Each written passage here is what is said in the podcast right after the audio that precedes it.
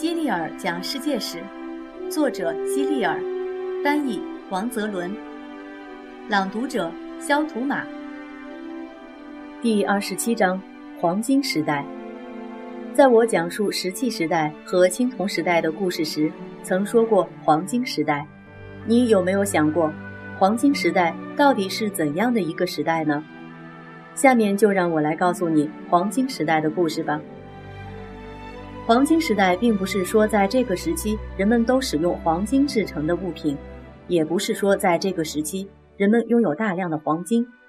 耐心的看下去，你就会明白黄金时代到底是什么意思了。打败波斯人之后，胜利的喜悦为雅典人提供了创造各种美好事物的动力。希腊历史上最繁荣的时期，就是把波斯人赶出希腊后的五十年。即公元前四百八十年到公元前四百三十年，这可能也是欧洲历史上最辉煌的时期。在当时看来，薛西斯的军队焚毁了雅典城，这是一场可怕的灾难。但事实上却没有那么严重。战后，希腊人动手重建家园，这一次他们建成的雅典城比以前更美丽、更繁华。雅典人此时的领袖不是国王，也不是统治者，而是一位充满智慧的演说家，名叫伯利克里。他深受群众的爱戴，雅典人心甘情愿地遵照他的指示做事。伯利克里就像一位受到球员拥护的球队队长一样，他自己本来就是一个好球员，在他的带领下，他的球队发挥出了最好的水平。伯利克里的球队是所有雅典人。这支队伍在他的训练下蒸蒸日上，每个球员都找到了适合自己的位置，并且最大程度地发挥出了自己的能力。在他们中间诞生了许多伟大的艺术家、伟大的作家，还有伟大的哲学家。你知道什么是哲学家吗？他们就是一些很有智慧的人，拥有丰富的知识和深刻的思想。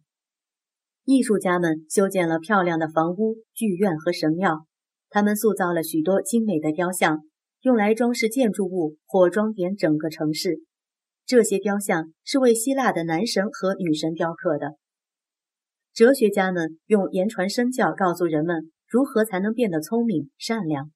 作家们写出许多美妙的诗歌和戏剧，这些戏剧跟我们现在的戏剧不一样，他们只讲述关于神灵的故事。剧院也不像我们现在的剧院，他们都是些露天剧场，而且基本上都建在小山旁边。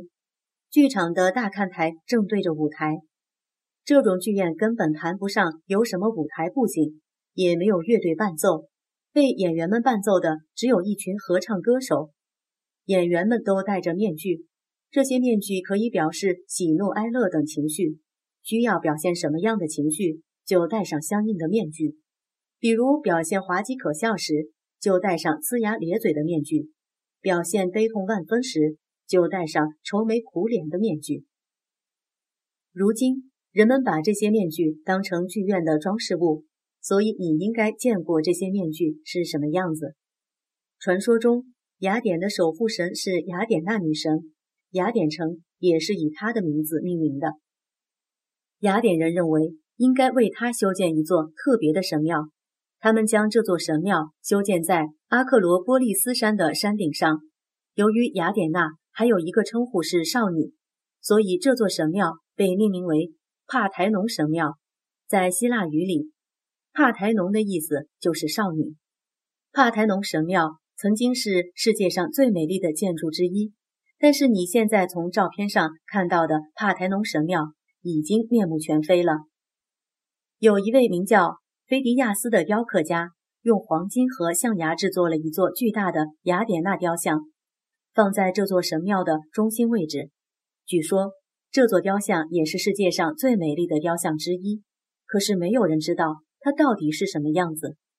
我猜想，可能是那些黄金和象牙对于偷盗者来说诱惑实在是太大了，整座雕像都被他们一点一点地偷走了。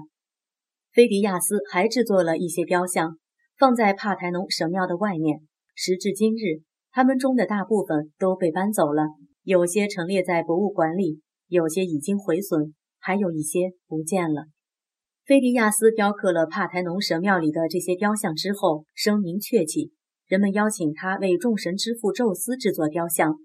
这座雕像完成后，被放在奥林匹克运动会的举办地奥林匹亚山上。这座宙斯雕像甚至比雅典娜雕像更加精致完美，所以跻身世界七大奇迹之列。你知道另外的几大奇迹吗？还记不记得埃及的金字塔与巴比伦的空中花园呢？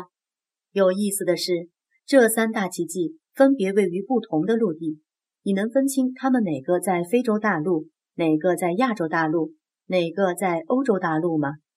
虽然费迪亚斯被称为历史上最伟大的雕像家，但是他犯了一个严重的罪行，在希腊人看来是不可宽恕的，但是在我们今天看来，他犯的错误根本就不严重。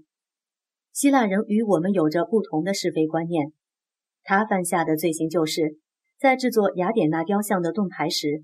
菲迪亚斯将自己和朋友伯利克里的头像刻了上去，这对于整个盾牌来说只是一个微小的装饰，几乎不会引起人们的注意。但是希腊人认为，在女神的雕像上刻出人类的形象，这样做是亵渎神灵。希腊人把菲迪亚斯关进了监狱，直至老死。希腊人在建筑中使用了多种多样的圆柱。在现代的一些私人建筑以及公共建筑上，我们依然可以见到这些圆柱。我来描述一下这些圆柱的样子，看看你能找到多少种。帕台农神庙里运用到的是多利克利的圆柱。我们把圆柱的顶端称为柱头。多利克利圆柱的柱头是一个碟子的形状，在碟子上面放着一个正方体，圆柱的底部直接立在地板上。不需要任何基石或垫块，多利克利是男性化的风格，因为这些圆柱充满了阳刚之气，简单而朴实。第二种是爱奥尼亚式风格的圆柱，爱奥尼亚式圆柱的柱头有一个正方形基座，基座下面的柱头上有些卷曲的装饰物，在圆柱下面也有一块基石。与多利克利圆柱相比，爱奥尼亚式圆柱有更多的装饰物。也更加纤细修长，所以被看作是女性化的风格。